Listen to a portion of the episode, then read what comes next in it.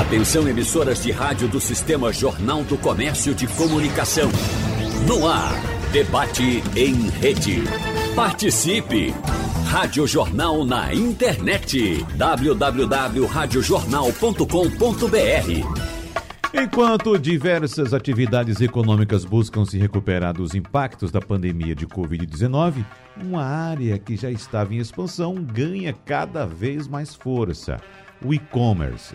No primeiro trimestre deste ano, cerca de 78 milhões e 500 mil compras online foram realizadas, um aumento de 57,4% em comparação ao mesmo período do ano passado, de acordo com dados da consultoria Neotrust.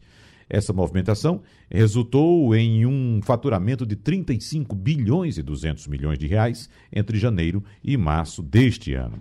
Para o consumidor, uma das maiores vantagens é ter um mundo de ofertas na palma da mão.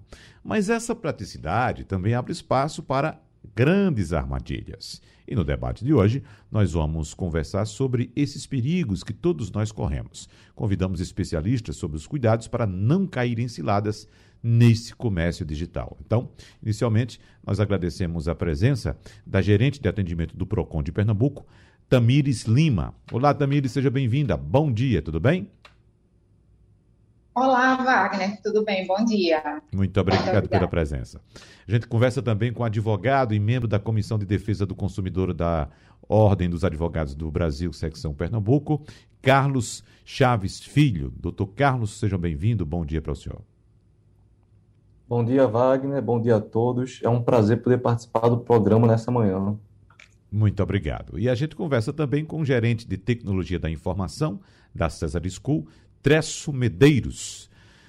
Tresso Medeiros, seja bem-vindo. Um abraço, muito obrigado pela presença. Olá, Wagner, bom dia. É um prazer também estar por aqui, tá? Bom, eu vou começar inclusive com você, Tresso, porque nós temos uma ampliação gigantesca do comércio digital ou do e-commerce, como a gente disse agora há pouco. Na verdade, só este ano tivemos um aumento de 57,4% nessas transações em comparação com o período do ano passado, o mesmo período do ano passado. E a gente sabe muito bem que o comércio online não se resume mais, Tresso, ao, ao site da empresa, que inclusive confere um certo grau de segurança. Eu queria saber até de você se esse grau de segurança é maior do que, por exemplo, o comércio que é feito em plataformas de mídias sociais. No Instagram, no Facebook e outras mídias sociais, é muito comum a gente abrir uma mídia social e tá lá uma propaganda. Às vezes aparece aquele sapato bonito, né, que a gente tanto sonha, tá lá bonito lá à disposição, uh, uma promoção, às vezes um parcelamento a perder de vista. Enfim, vários caminhos, em vários caminhos, o comércio sempre encontra o consumidor para oferecer seus produtos. E eu pergunto a você inicialmente: existe um grau de segurança maior em determinada plataforma ou não, Tresso? Bom dia. Existe sim, certo? Mas a gente entende que é um caminho sem volta. Não é mais, não é, não é mais possível a gente, a gente contar só com sites. Os sites, eles atendem muito bem. As companhias grandes, principalmente, elas têm uma estrutura bem organizada com relação a isso. Tem uma estrutura que permite, permite inclusive, aumento gradativo de vendas, permite uh, muitas compras ao mesmo tempo mas pequenos, pequenos comerciantes, principalmente na pandemia, partiram para vender no Instagram, no Facebook, no próprio WhatsApp. Assim, semana passada, inclusive, teve aquele problema no WhatsApp e muita gente, no, na, verdade, nas, nas, nas redes do Facebook, muita gente ficou sem conseguir comprar e, e, e alguma coisa. É, é, um caminho sem volta, há um grau de, de, confiabilidade maior nos sites, mas também não há problema nenhum em comprar nas redes sociais, desde que tenha, alguns cuidados básicos tenham sido tomados, certo? Uhum. Eu acho que é importante é, entender que a maioria das, das, pessoas que vendem no Facebook e no Instagram, ou grande, ou quase a totalidade, elas são, elas são empresas pequenas. Elas não são do Facebook. O anúncio aparece lá, mas o, a, o produto não é vendido pela empresa. Então, ela é, é, talvez seja tem uma, uma participação na, tem uma responsabilidade compartilhada com relação a isso. Mas o produto é vendido por uma pessoa física, talvez uma empresa pequena, entendeu? Então, não há problema nenhum em comprar em pequeno, em, em anúncios uh, de redes sociais, desde que tenha alguns cuidados básicos. É, nós vamos detalhar ao longo do programa quais são esses cuidados básicos aos quais Tresso Medeiros se refere, mas antes, deixa eu saber aqui da gerente de atendimento do PROCON de Pernambuco, Tamires Lima, se por acaso houve um aumento no número de reclamações por parte dos consumidores é, de falhas, de fraudes ou de atitudes inadequadas do e-commerce do e-commerce nesse início de ano, porque nós tivemos um aumento, como eu disse agora há pouco, de 57% nas transações que foram realizadas online. Geralmente, quando há um aumento assim também de transações, há uma probabilidade de aumento também de reclamações. Isso tem ocorrido, doutora uh, Tamires?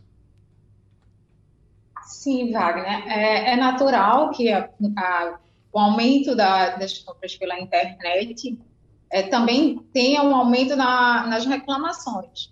A gente está recebendo, a gente recebe diariamente, o consumidor compra um produto e quando vai verificar as especificações não batem com aquele que foi oferecido.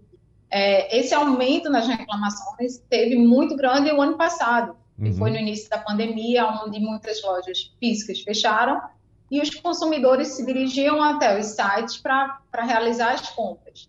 Então, o aumento é, de forma expressiva aconteceu mais o ano passado, mas sim, a, a tecnologia tem avançado e por conta desse, disso, o, o consumidor prefere sim comprar pela internet, e nem sempre o que ele compra, aquele produto que ele escolheu, é, é, o produto que é fornecido pela, pela loja. E, com base nisso, ele procura o órgão de proteção e defesa do consumidor para abrir reclamações para tentar solucionar o problema. Uhum. A senhora compra pela internet, doutora Tamires? Eu compro. Uhum. Já Sim, teve. Eu a... de comprar pela internet. Já teve algum problema? Não, ainda não tive nenhum problema, espero não ter.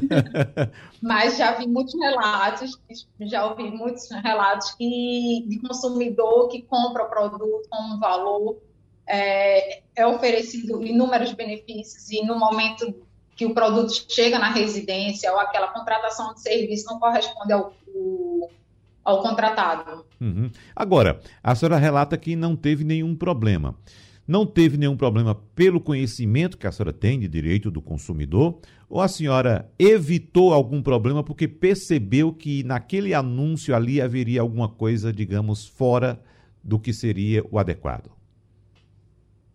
Certo. Eu sempre tento. É, a, o conhecimento na prática influencia bastante, sim, para que evitem cair em fraudes, nos golpes, né? mas eu tento estar bem atenta a toda, todo o procedimento, ao, aos valores que são praticados em mercado, eu faço pesquisa, então eu sempre tento observar se aquilo realmente corresponde a, ao oferecido, porque às vezes aquela é, existe uma falsa ilusão de vantagem. Ele oferece benefícios com produtos muito abaixo do preço, e na realidade o produto não é aquilo que ele quer. Uhum. Então eu tenho, eu tenho sim utilizar a prática do dia a dia ao meu favor para que não gere problemas futuros. Uhum. Qual o, o, segmento que apresenta o maior número de queixas aí uh, no PROCON? A gente sabe que na internet hoje se vende de tudo, né? Desde um simples sapato, uma simples sandália, até um automóvel. Mas qual o segmento que geralmente apresenta mais queixas? eletrodoméstico. Uhum. Lojas de eletrodoméstico. É o que causa maior número de reclamações diariamente. Ou seja, eletrônicos, acredito, né? E eletrodomésticos, eletrônicos, eletroportáteis. Uhum. É, esse segmento é o que a gente recebe um, uma grande quantidade de reclamações. É, eu citei eletrônicos, desculpe, de fato, é, talvez eu tenha feito uma confusão aqui, porque quando a gente lembra hoje de eletrodoméstico, a gente lembra muito também de eletrônicos, até porque, por exemplo, uma TV né, é um eletrônico, né? Uh, existem utensílios de cozinha, inclusive, que são eletrônicos também, né? Então, não sei se eu deveria ter colocado tudo na mesma, no mesmo balaio, na mesma cesta. Mas tudo bem. Vamos, é isso, é isso mesmo.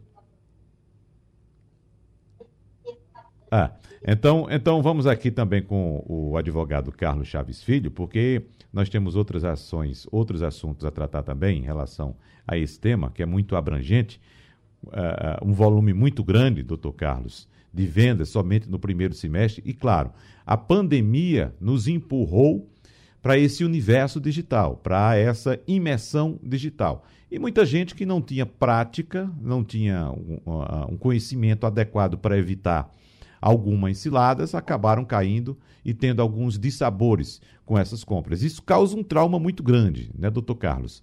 É uma ferramenta que, como disse a doutora Tamires, ou acho que foi Tresso que falou, doutor Tresso Medeiros, é, é, é um caminho que não tem volta, mas quem começa a praticar esse tipo de, de compra pela internet e tem um problema, certamente vai ficar ressabiado para outras ocasiões. Então, quais são os cuidados que o consumidor precisa ter nesse momento inicial, doutor Carlos? Perfeito. É como você bem expôs, Wagner. É um, como o doutor Tresso também bem expôs, é um caminho sem volta. As compras pela internet, elas possuem, elas trazem inúmeras vantagens aos consumidores. Eu acho importantíssimo a gente destacar isso. Tá? O consumidor ele não vai precisar sair de casa, não vai precisar se deslocar para poder buscar aquele produto. Existem algumas vantagens, inclusive no campo da legislação. Por exemplo, posso citar aqui o direito de arrependimento. O consumidor que faz uma compra pela internet, ele pode se arrepender daquela compra. Então, depois que o produto chega, ele tem sete dias para desistir da compra. Essa é uma vantagem que a gente só tem comprando online, só tem comprando fora do estabelecimento. Existem outras inúmeras vantagens. É comum também encontrar promoções que são próprias do segmento online, do segmento de compras pela internet. Porém, cuidados precisam ser tomados. Quais são os cuidados que eu recomendo para se evitar cair em esparrelas, cair em fraudes, em golpes? Então, algumas dicas de segurança que eu sempre costumo recomendar para os meus clientes. Primeiro, sempre que possível, o consumidor deve utilizar o seu próprio equipamento, seu aparelho pessoal. Ou seja, é recomendável que o, que o consumidor utilize o seu celular, o seu computador, não utilizar um equipamento público, porque de uma certa forma ele fica mais exposto. Aquele equipamento ele pode estar com vírus, ele vai estar colocando os dados dele naquele equipamento público. Então sempre se recomenda utilizar o próprio equipamento. Além disso, é sempre interessante optar por lojas conhecidas, pesquisar a reputação da loja. E é claro, como a doutora é, Tamires já falou, é importante também desconfiar de ofertas muito boas. No campo da, das compras online, sempre vão existir ofertas boas, mas sempre que tem uma oferta que destoa muito da realidade, o consumidor tem que ficar atento. Sempre verificar com frequência a fatura do cartão de crédito, é, ter cuidado com seus dados pessoais, então, compras pela internet, elas não exigem, por exemplo, que o consumidor forneça é, a senha do seu cartão de crédito. Esse tipo de informação não vai para o site. E é claro, se acontecer qualquer tipo de situação fora do usual, que o consumidor esteja desconfiando, que ele ache que caiu em um golpe, ele precisa entrar com reclamação junto ao PROCON, através do site consumidor.gov, por exemplo, Existem diversos sites de reclamação hoje na internet que auxiliam o consumidor. E, é claro, também entrar em contato com o advogado, seu advogado particular, que vai analisar o caso concreto e ver qual é o melhor caminho a ser tomado. Uhum. É, tem um golpe muito comum, a gente está falando aqui de tudo, desde sapato até um simples liquidificador passando por um automóvel. No caso dos automóveis, doutor Carlos, tem um golpe muito comum que é praticado nesse comércio online de automóveis, principalmente nesse aquecimento que estamos vivendo agora do comércio de seminovos, que é o fato de entrar um atravessador na compra.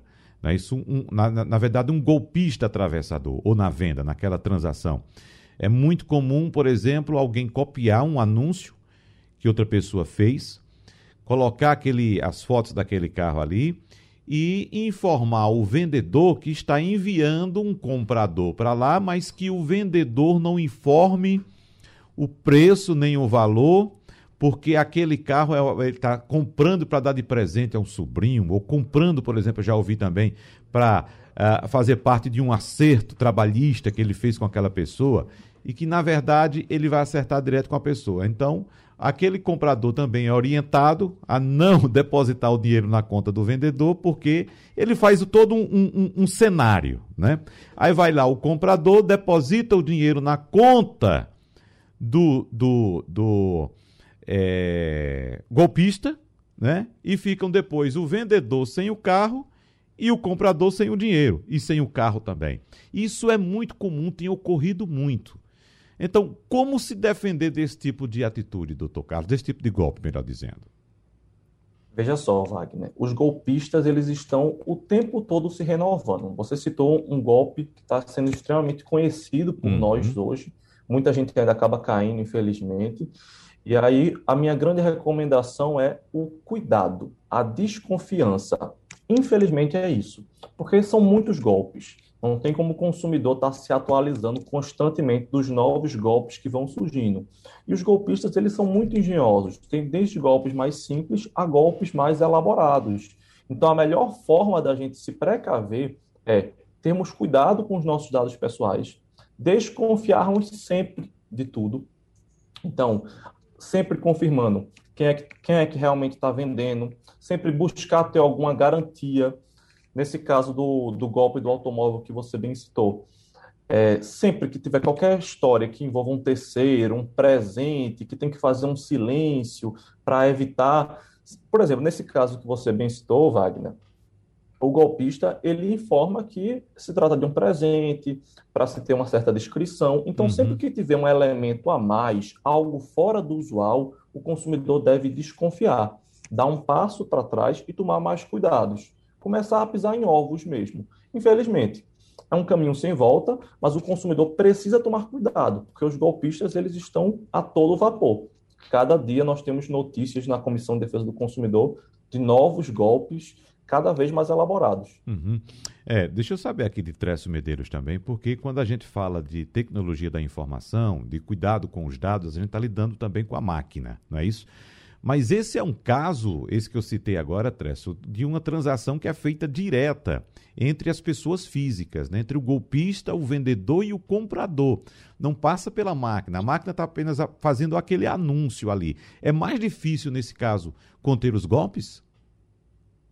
É, nesse caso especificamente, é, o pagamento talvez seja feito via um depósito bancário, via um PIX, é muito mais difícil, porque uhum. não há uma não há uma empresa a, verificando. Então, assim, as, as, operadoras de cartões de crédito, as grandes empresas de e-commerce, elas fazem verificações, elas tentam entender o perfil do comprador e tomar alguma ação baseado no que está acontecendo. Se alguma, se alguma operação da, da pessoa, do, do, cartão, do dono do cartão, ela é diferente do, do usual, ele bloqueia o cartão preventivamente, por exemplo. Nesse caso, não há o que ser feito, porque é uma transação, um depósito via Pix, que não passa por uma inteligência que está avaliando essa, essa, esse item, entendeu? Então é muito mais complicado de pegar. Uhum. Agora, no caso de cartão de crédito, a gente sabe que quando há uma transação pela internet, eu estou fazendo uma transação aqui com uma empresa, uh, através de um anúncio, Tresso, feito, por exemplo, no Instagram, numa mídia social qualquer, e a gente coloca os dados do cartão ali.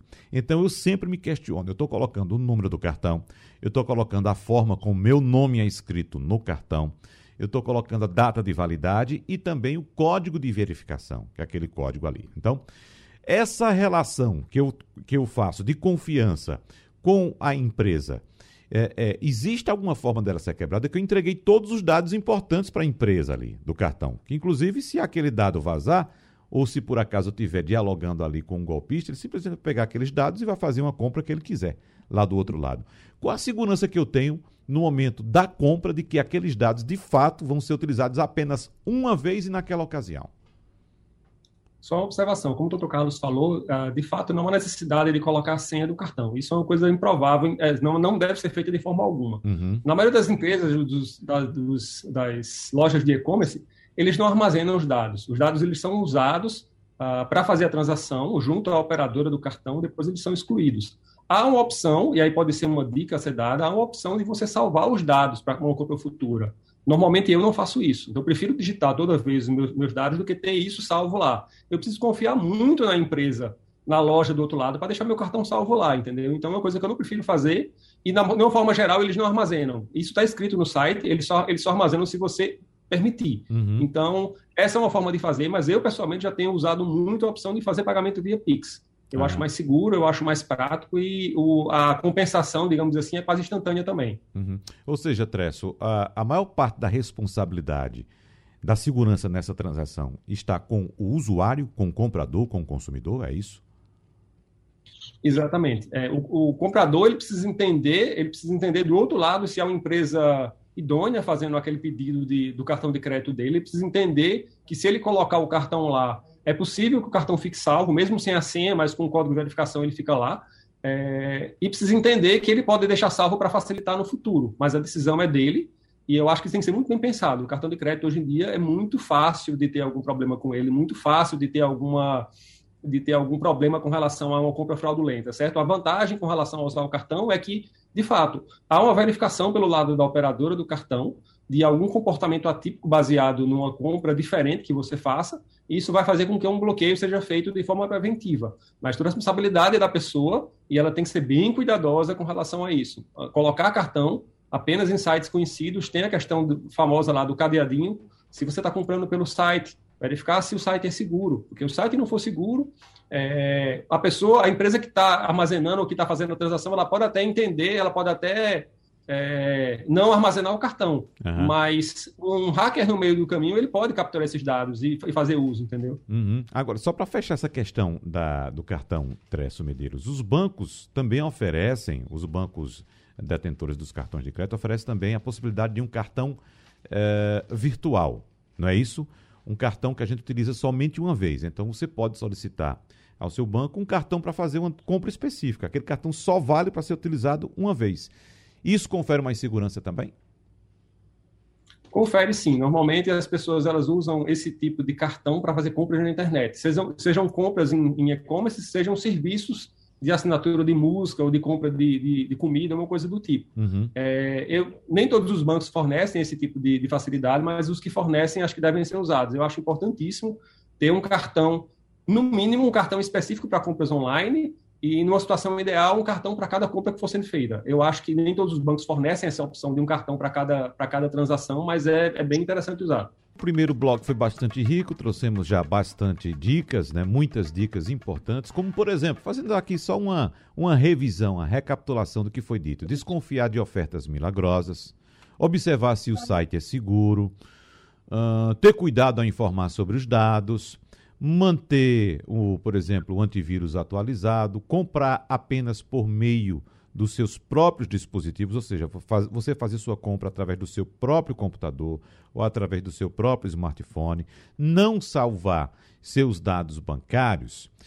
Bom, dentre outras dicas, mas tem outra muito importante também que eu queria inclusive comentar com a doutora Tamires Lima, que é o fato importante de o consumidor ler tudo antes de comprar. E aí é que o bicho pega, como se diz no popular, doutora Tamires, porque nós brasileiros não temos o hábito de parar para ler aquelas letrinhas pequenininhas que vem lá no contrato, né? Então, aquela oferta soa como imperdível, mas é necessário garantir que ela ofereça de fato os mesmos benefícios que o consumidor espera na hora da compra. Porque às vezes vem algum itemzinho ali que está escondido dentro daquelas letrinhas o consumidor não sabe, acaba fazendo a compra, e aí eu pergunto à senhora, mesmo que ele, de fato, a, é, é, concorde com aquele contrato, quando ele clica ali, concordo com os termos da compra, e no contrato vem algo que o desagrada, depois da compra, ele tem como desistir,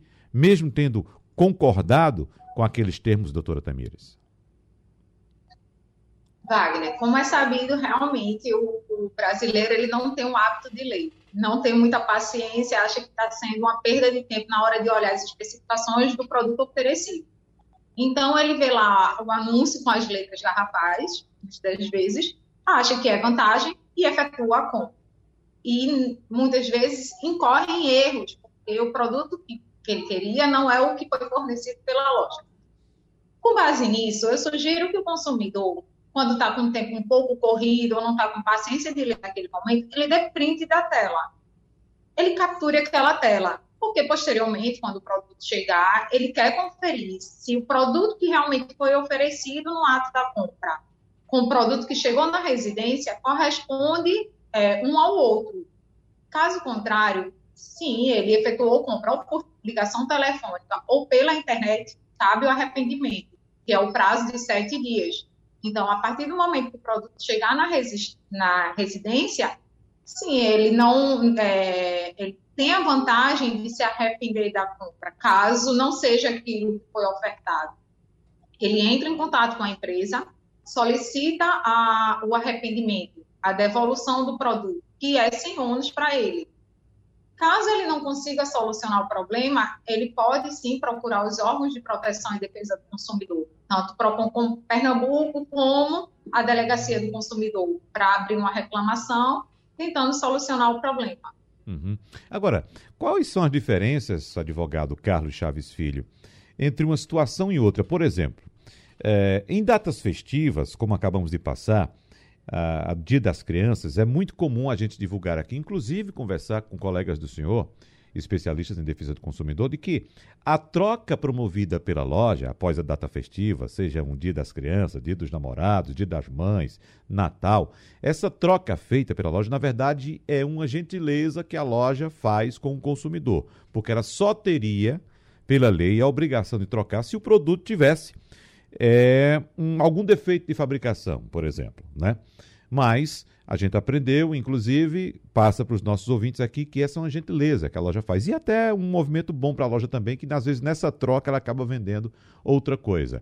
E qual a diferença, por exemplo, de uma compra que eu faço pela internet? Eu fiz a compra, às vezes, no impulso, e simplesmente a compra chegou ali perfeita, não tem nenhum problema, mas por algum motivo eu percebi que aquela compra foi por impulso e eu quero simplesmente devolver, não quero efetuar. Então, qual a diferença entre uma situação e outra, doutor Carlos?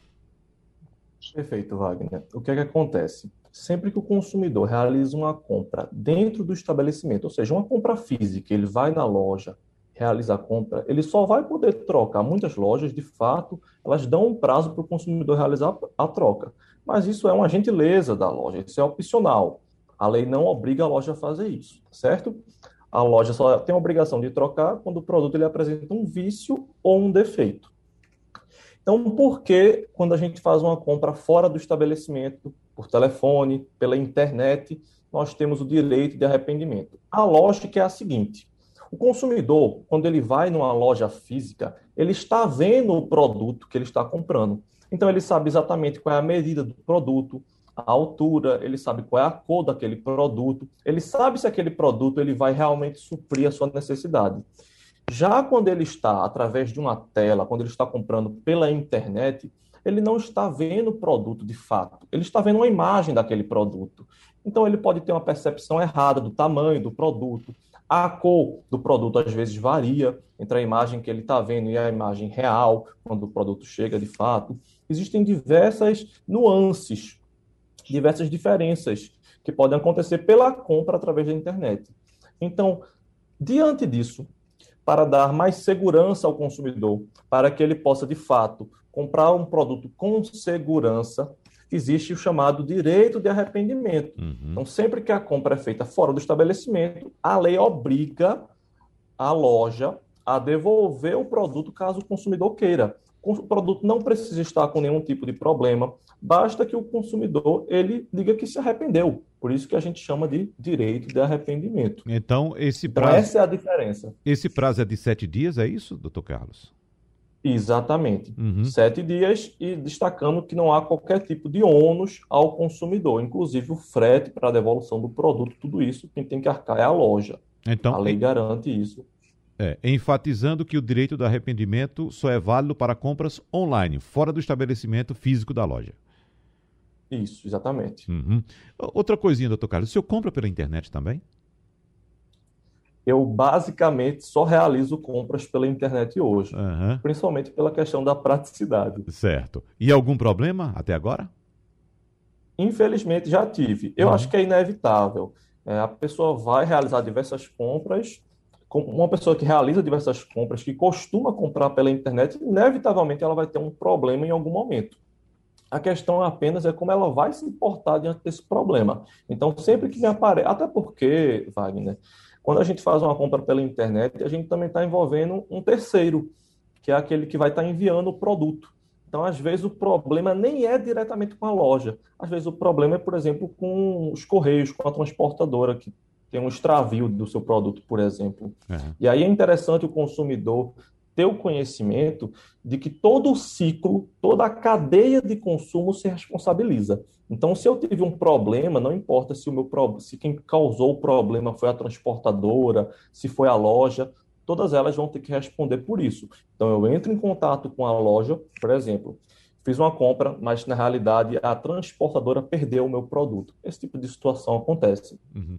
Se isso acontecer, eu não sou obrigado a estar indo atrás da transportadora para resolver o problema. Eu posso entrar em contato direto com a loja que me vendeu aquele produto e a loja vai ter que resolver. Ou ela me restitui, ou ela envia um novo produto. Se por acaso a loja não colaborar, ela não quiser realmente resolver o problema do consumidor, infelizmente esse tipo de situação acontece, oriento que o consumidor busque o seu advogado particular para poder analisar o caso concreto e auxiliá-lo. É. O doutor Carlos, e são tantos envolvidos na transação que a gente às vezes nem imagina.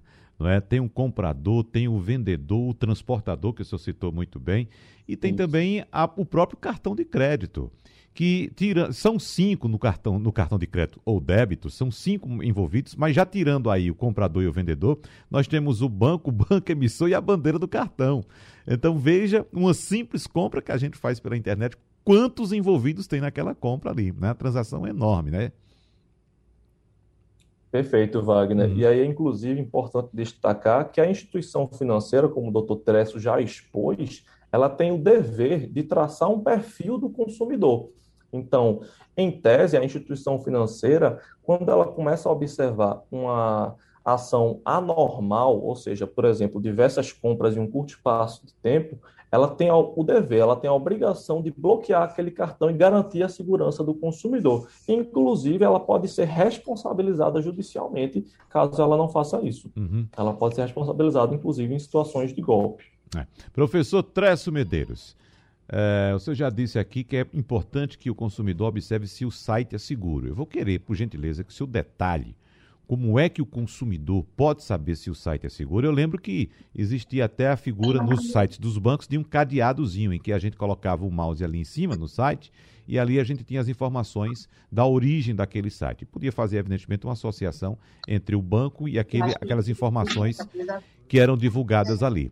Mas hoje também nós temos a grande possibilidade de termos links suspeitos. Ou seja, os links vão aparecendo ali. Você abre o site começa a pipocar ali aquela, aquele monte de informação, e às vezes vem, é, é, através do algoritmo, alguma informação relativa àquela pesquisa que você está fazendo, você se encanta com aquilo e entra naquele link. Então, como saber que aquilo ali pode ser um golpe, pode ser uma cilada, Tresso?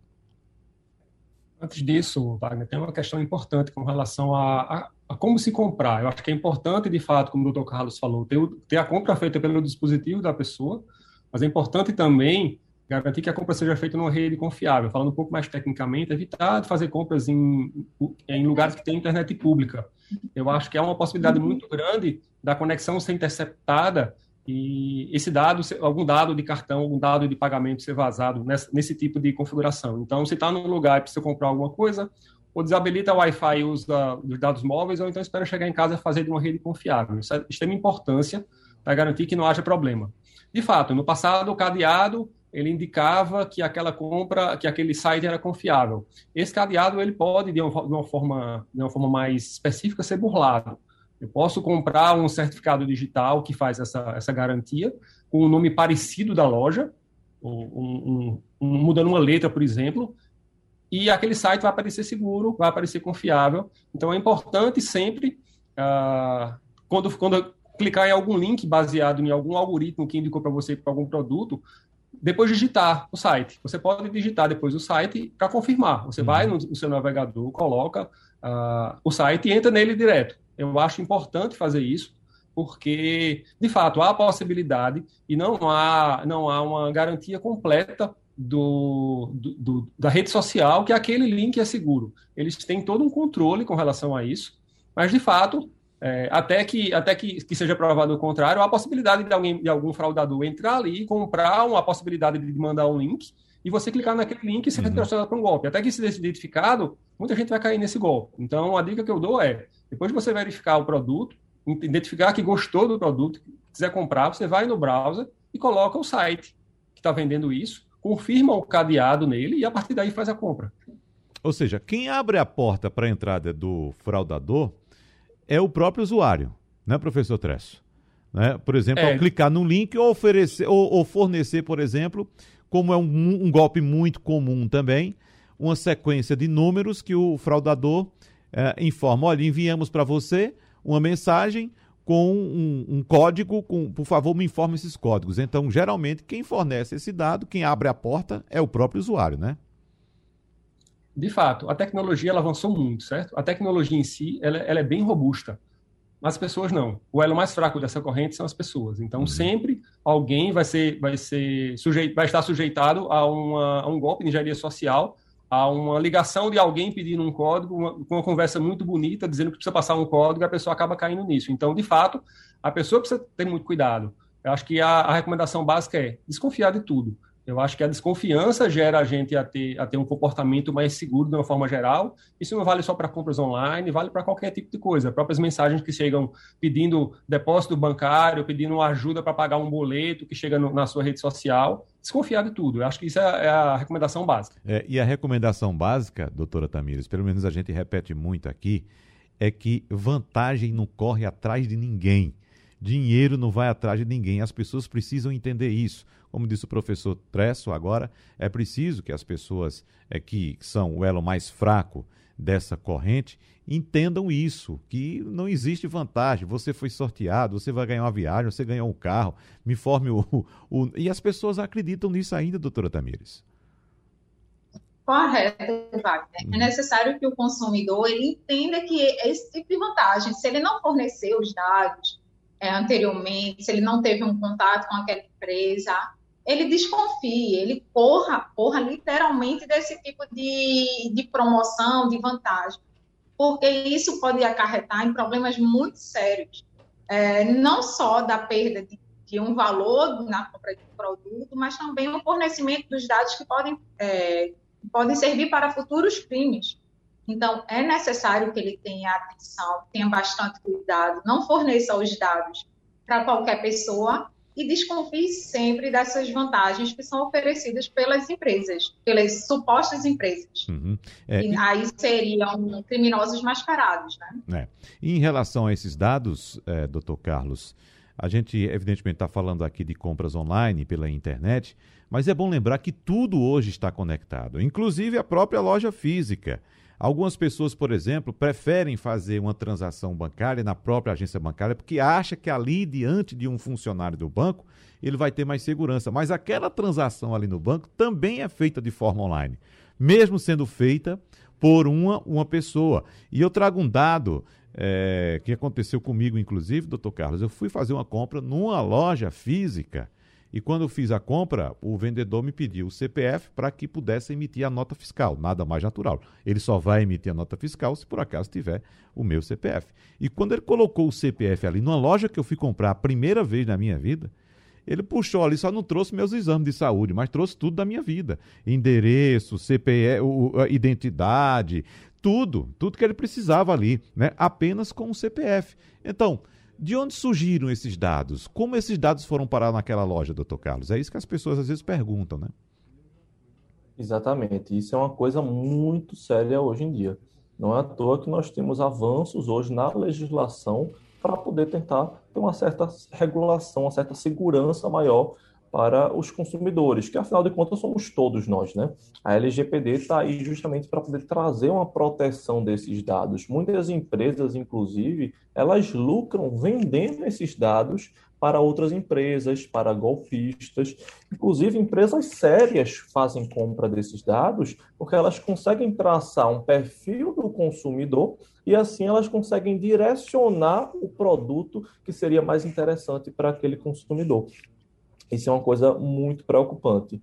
É, infelizmente, é complicado para nós, consumidores, como pessoa física, fazer alguma coisa em relação a isso, porque sempre que a gente vai fazer uma compra, a gente precisa estar inserindo nossos dados.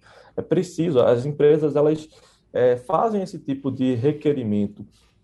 Eles colocam, as empresas colocam esse requisito para a gente finalizar uma compra. Né? Então, eu acho que o maior avanço que a gente pode fazer nesse sentido é no caminho da legislação, para tentar proteger os dados da população de um modo geral. Como estamos discutindo, é fato que fazer compras pela internet está cada vez mais seguro. Há diversos mecanismos para verificar a idoneidade das lojas, reduzindo os riscos de cair em golpes e de ter os seus dados acessados por quem não deveriam acessá-los. Mas eu tenho uma questão aqui que foi colocada, inclusive, por um, um ouvinte nosso, pelo painel interativo da Rádio Jornal, chamado Amauri, que diz que sempre comprou em sites de grandes lojas, nunca teve nenhum problema. Mas ele está preocupado com sites de compras internacionais, sites estrangeiros. Então, passo essa pergunta aqui para o professor eh, Tresso Medeiros, para saber se há alguma diferença de tudo aquilo que a gente já citou aqui a respeito de segurança de compras pela internet, se tudo isso é válido também para as compras em sites internacionais, professor Tresso Medeiros. De fato, é bem importante o questionamento. Eu acho que há uma diferença. Há uma, um medo, há um receio ou uma possibilidade de problema maior numa compra fora do Brasil. Afinal, a gente não consegue controlar ou não consegue entender se aquele site é confiável. Levando em consideração que alguns sites são pequenos, alguns fornecedores são pequenos. Sites grandes fora do Brasil funcionam muito bem. É, comprar na China pode ser um problema. Comprar na China em algum site conhecido, algum site grande, não há. Eu já comprei, inclusive. Comprei um telefone celular na China. O telefone chegou, foi parado pela Receita, paguei o imposto. O telefone está comigo. Demora para chegar, às vezes, uhum. mas é confiável. Há a possibilidade, inclusive, de você se arrepender e ter o dinheiro de volta, de o produto não chegar a ser extraviado pelos correios. Aconteceu comigo também, receber o dinheiro de volta. Então, é o mesmo critério, é considerar um site grande, um site que seja confiável, que a gente tenha a recomendação de algum amigo que já tenha comprado lá, para fazer a compra. É. E nessa questão de compra pela China, professor Traço, era interessante o valor dos produtos, né? Eram produtos extremamente baratos. Eu acho que o chinês começou a perceber que o brasileiro estava comprando muito por causa do preço muito baixo e aumentou muito o preço. Está tudo muito caro. Não sei se também isso tem alguma relação com, acredito que sim, evidentemente, com o aumento do preço do dólar, né? Mas essa questão que a gente citou, inclusive, aqui, de o produto ser barato demais, a gente desconfiar, isso, até certo ponto, valeria com os sites da China. Mas essa realidade, pelo menos a sensação que eu estou tendo, está modificando. Os produtos não estão mais com preços tão atraentes assim, não. Ou o senhor tem encontrado preços atraentes. Aliás, eu não perguntei também se o senhor fazia compras pela internet, mas o senhor acaba de dizer que sim, né?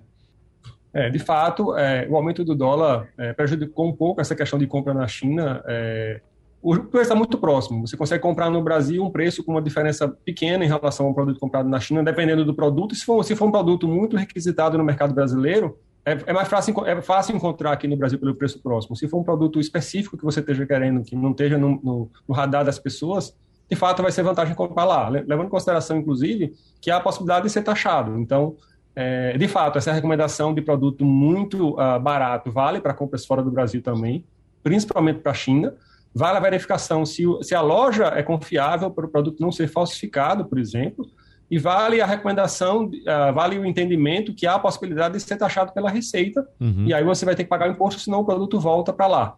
Então, é, a recomendação é, é, é geral para todo mundo. É, há a possibilidade, inclusive, de fazer um seguro. Então, se o produto for taxado, você pode receber o dinheiro de volta, mas é uma coisa bem específica. De uma forma geral, esse entendimento de produto falsificado, de, de, entendimento de Receita Federal, deve ser levado em consideração. É. Outro ponto importante é colocado aqui por Milton, de Jaboatão, que diz que ele só compra de melhores vendedores, ou seja, há sites, Marketplace, né, que a gente conhece, Marketplace, que coloca lá uma avaliação de cada vendedor.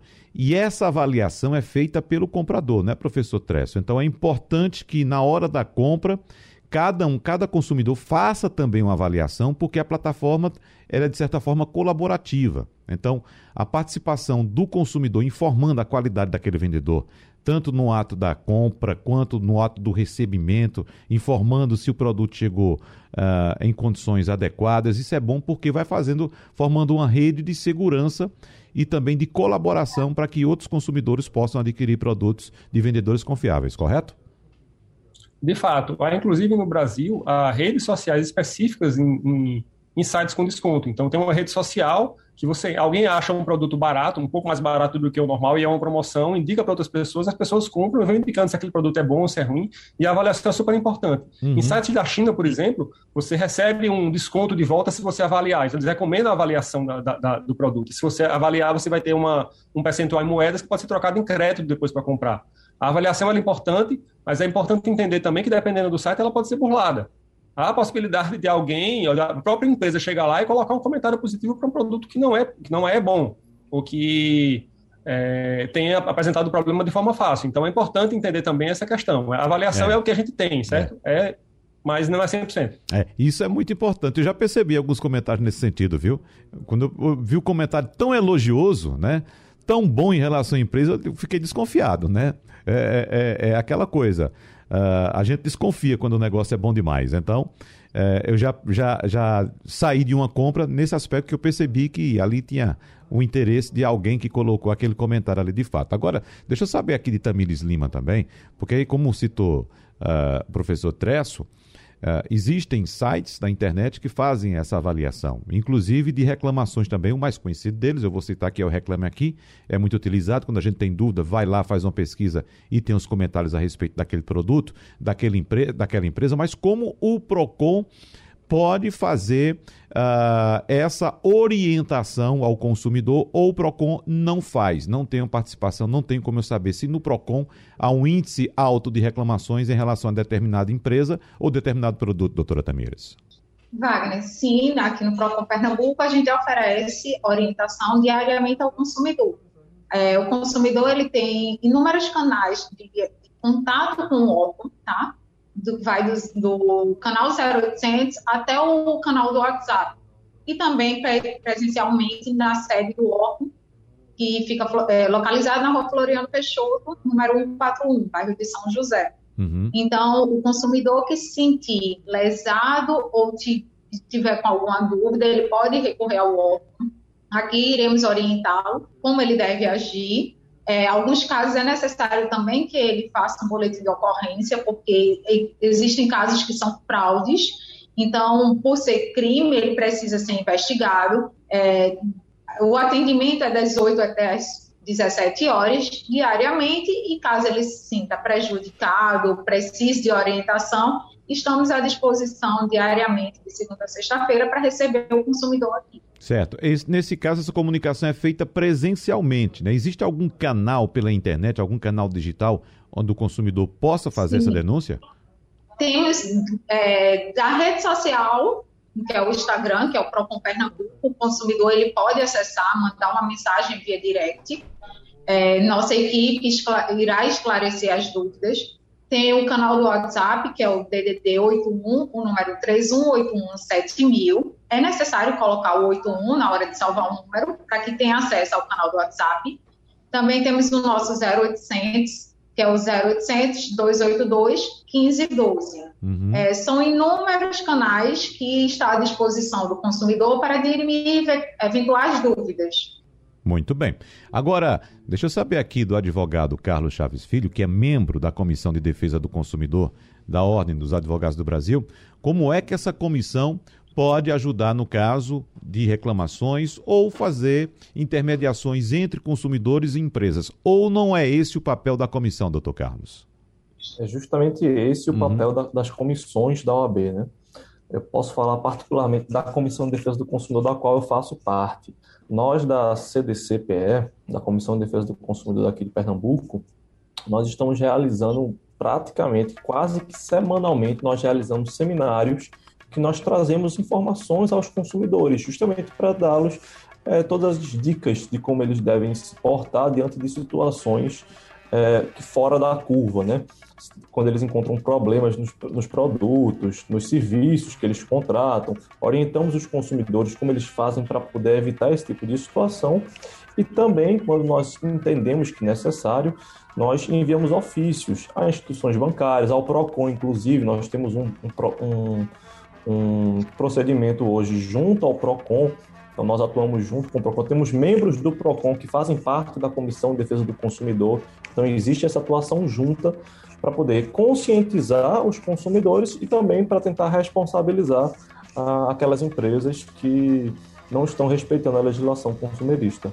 Ótimo, então nós agradecemos ao advogado e membro da Comissão de Defesa do Consumidor da OAB de Pernambuco, Carlos Chaves Filho, a gerente de atendimento do PROCON de Pernambuco, Tamires Lima, e também ao gerente de tecnologia da informação da César School, Tresso Medeiros. Muito obrigado pela participação de todos no debate de hoje. A gente, evidentemente, tem outros encontros pela frente. Estamos entrando aí no último, ou estamos já no último trimestre do ano. Uh, e, evidentemente, há um aumento de compras, principalmente pela internet. Esse aumento é bem, bem sensível, como a gente pôde perceber no início do programa.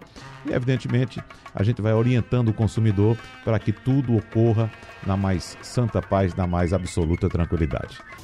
Sugestão ou comentário sobre o programa que você acaba de ouvir, envie para o nosso WhatsApp 99147 8520.